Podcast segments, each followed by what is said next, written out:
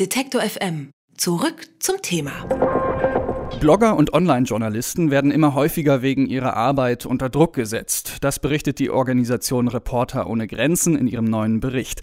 Zum Welttag der Internetzensur veröffentlicht die Organisation deshalb heute ihren Bericht mit den sogenannten Feinden des Internets. Dabei hat vor allem der arabische Frühling gezeigt, wie wichtig das Internet im Kampf gegen autoritäre Regime ist. Über den Bericht und die Bedeutung eines freien Internets sprechen wir jetzt mit Matthias Spielkamp von Reporter ohne Grenzen. Schönen guten Tag. Hallo. Zwölf Staaten stehen auf der Liste mit dem Namen Feinde des Internets, darunter unter anderem Länder wie China, Iran und Vietnam. Wie muss man sich diese Zensur überhaupt vorstellen? Funktioniert dann einfach Google nicht oder wie läuft es? Ja, es gibt die unterschiedlichsten Varianten. Es kann bis dahin gehen, dass Google gar nicht mehr funktioniert, dass man äh, auf bestimmte Websites nicht zugreifen kann. Ähm, das muss nicht nur eine Suchmaschine sein, sondern das können zum Beispiel auch bestimmte Blogs oder Blogportale sein, von denen die Regimes in den Ländern wissen, dass da man sich häufig darüber austauscht ist es zum Beispiel jetzt kürzlich vorgekommen, dass äh, Live Journal, das ist ein, ein Blogging-Portal, dass das eben komplett gesperrt worden ist in bestimmten Ländern, um zu verhindern, dass die Leute sich da überhaupt informieren können. Aber das geht eben auch wesentlich differenzierter heutzutage. Das heißt, die Länder können auch versuchen, dafür zu sorgen, dass bestimmte Suchergebnisse in Suchmaschinen nicht auftauchen oder dass das Internet nur in bestimmten Regionen gesperrt wird, also zum Beispiel auch nur in einer Stadt etwa äh, und im Rest des Landes weiterhin funktioniert.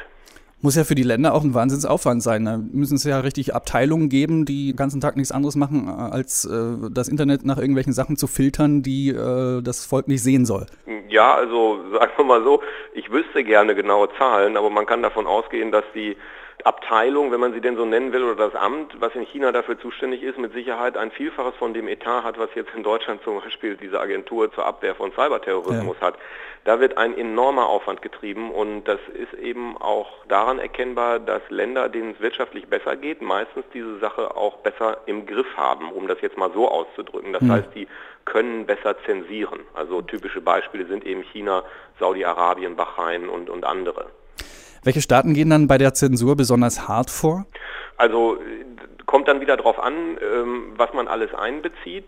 China ist äh, traditionellerweise das Land, in dem das am weitesten fortgeschritten ist. Die können am meisten und die können deswegen dann eben auch am meisten zensieren.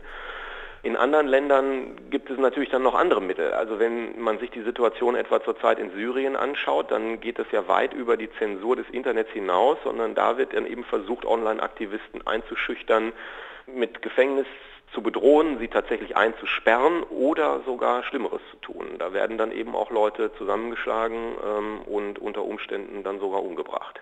Im Iran äh, spricht man von Plänen über ein eigenes nationales Internet. Wie kann sich denn sowas in Zeiten von, von aufgeklärten Nutzern und Web 2.0, Facebook, Twitter und so weiter äh, noch durchsetzen? Müssen, die Leute müssen denen doch aufs Dach steigen. Ne? Ja, im Grunde schon. Es kommt ein bisschen darauf an, wie informiert Sie sind. Ähm, auch da wieder nochmal ein Blick auf China. Da ist es so, dass, dass Leute, die darüber gut informiert sind, berichten, dass viele Chinesen eben tatsächlich kein Bewusstsein dafür haben. Das hört sich jetzt überheblich an, aber es geht einfach nur darum zu sagen, dass die staatliche Propaganda das einfach so im Griff hat, dass die hm. Leute nichts vermissen. Das heißt, wenn man mit normalen Chinesen über Tibet spricht, dann sagen die, ja, aber das ist doch ein Problem, dass die im Grunde genommen äh, weg wollen und die haben doch hm. immer zu China gehört und das ist doch auch alles richtig so. Und im Iran ist es eben so, dass äh, es da sicherlich sehr viel mehr Widerstand gibt, weil der Iran ja auch schon andere Zeiten gesehen hat, die jetzt nicht hunderte Jahre zurückliegen, sondern das war ja auch schon sehr viel freiheitlicher. Und da wird es sicherlich schwierig sein für die Regierung, sowas zu etablieren. Und es geht von vornherein nur in Ländern, in denen ohnehin eine ganz starke Kontrolle des Internetverkehrs schon herrscht, also wo die praktisch auch wirklich überhaupt das Internet erstmal von anderen Ländern abriegeln könnten. Das geht in Ländern wie Deutschland oder den USA überhaupt nicht. Gibt es denn andererseits auch Länder, in denen sich die Situation im letzten Jahr ein bisschen verbessert hat? Ja, es gibt einige Länder. Ähm, als Beispiele nennt der Bericht Venezuela und, und Libyen. In Libyen ist es eben so, da kann man sagen, da gibt es einfach keine Regierung mehr, im Moment jedenfalls, die diese äh, autoritäre Kontrolle ausüben kann.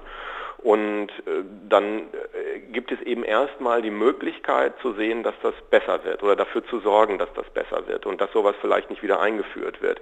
Auch da gieße ich gleich wieder ein bisschen Wasser in den Wein, denn auf der anderen Seite sieht man an einem Beispiel wie Ägypten, Da ist die Regierung aus dem Amt getrieben worden. Das war ein unglaublicher Erfolg für die Demonstranten. Und hinterher gibt es eben schon wieder Probleme damit, dass jetzt auch die neue Regierung, die ja wahrscheinlich eine Übergangsregierung ist, aber sie ist nun mal da, schon wieder zu sehr harten Mitteln greift und ein äh, bekannter Blogger ähm, bereits schon wieder im Gefängnis gesessen hat.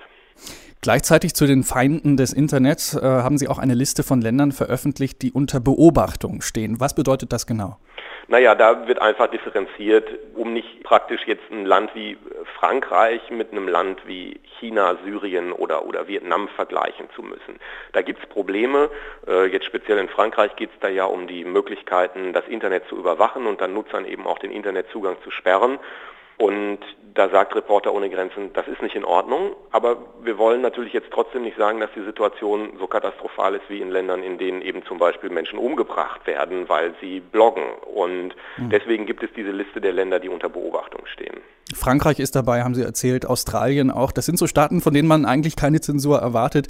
Warum sind gerade die unter Beobachtung? Geht es da in diesen Ländern auch hauptsächlich um, um politische Inhalte oder wo fängt das Zensieren im Netz an? Ja, Zensieren fängt eben einfach da an, wo bestimmte Inhalte rausgehalten werden, wo versucht wird, äh, bestimmte Inhalte nicht anzuzeigen und, und zu blockieren. Und das können unterschiedliche sein. Und Eben in Frankreich etwa ist es, geht es nicht um politische Inhalte, sondern es geht darum, dass Urheberrechte geschützt werden sollen, wie die Regierung das nennt. Daran gibt es aber massive Kritik. Ähm, und wir sind ja in Deutschland auch gar nicht so wahnsinnig weit davon entfernt. Es gab ja erst vor kurzem hier eine massive Debatte über den Gesetzesentwurf von äh, Ursula von der Leyen, die gesagt ja. hat, wir müssen im Internet Webseiten blockieren, die auf Kinderpornografie verlinken und so weiter. Und das sieht immer erstmal alles gut gemeint aus, aber wenn man sich dann anschaut, wie die Technik funktioniert, dann ist es erstens so, dass diejenigen, die sich auskennen, da weiterhin dran kämen. Zweitens wird eben einfach eine Infrastruktur dafür gebaut, um sowas machen zu können. Und welche Inhalte das nachher sind, das wird im Grunde genommen egal.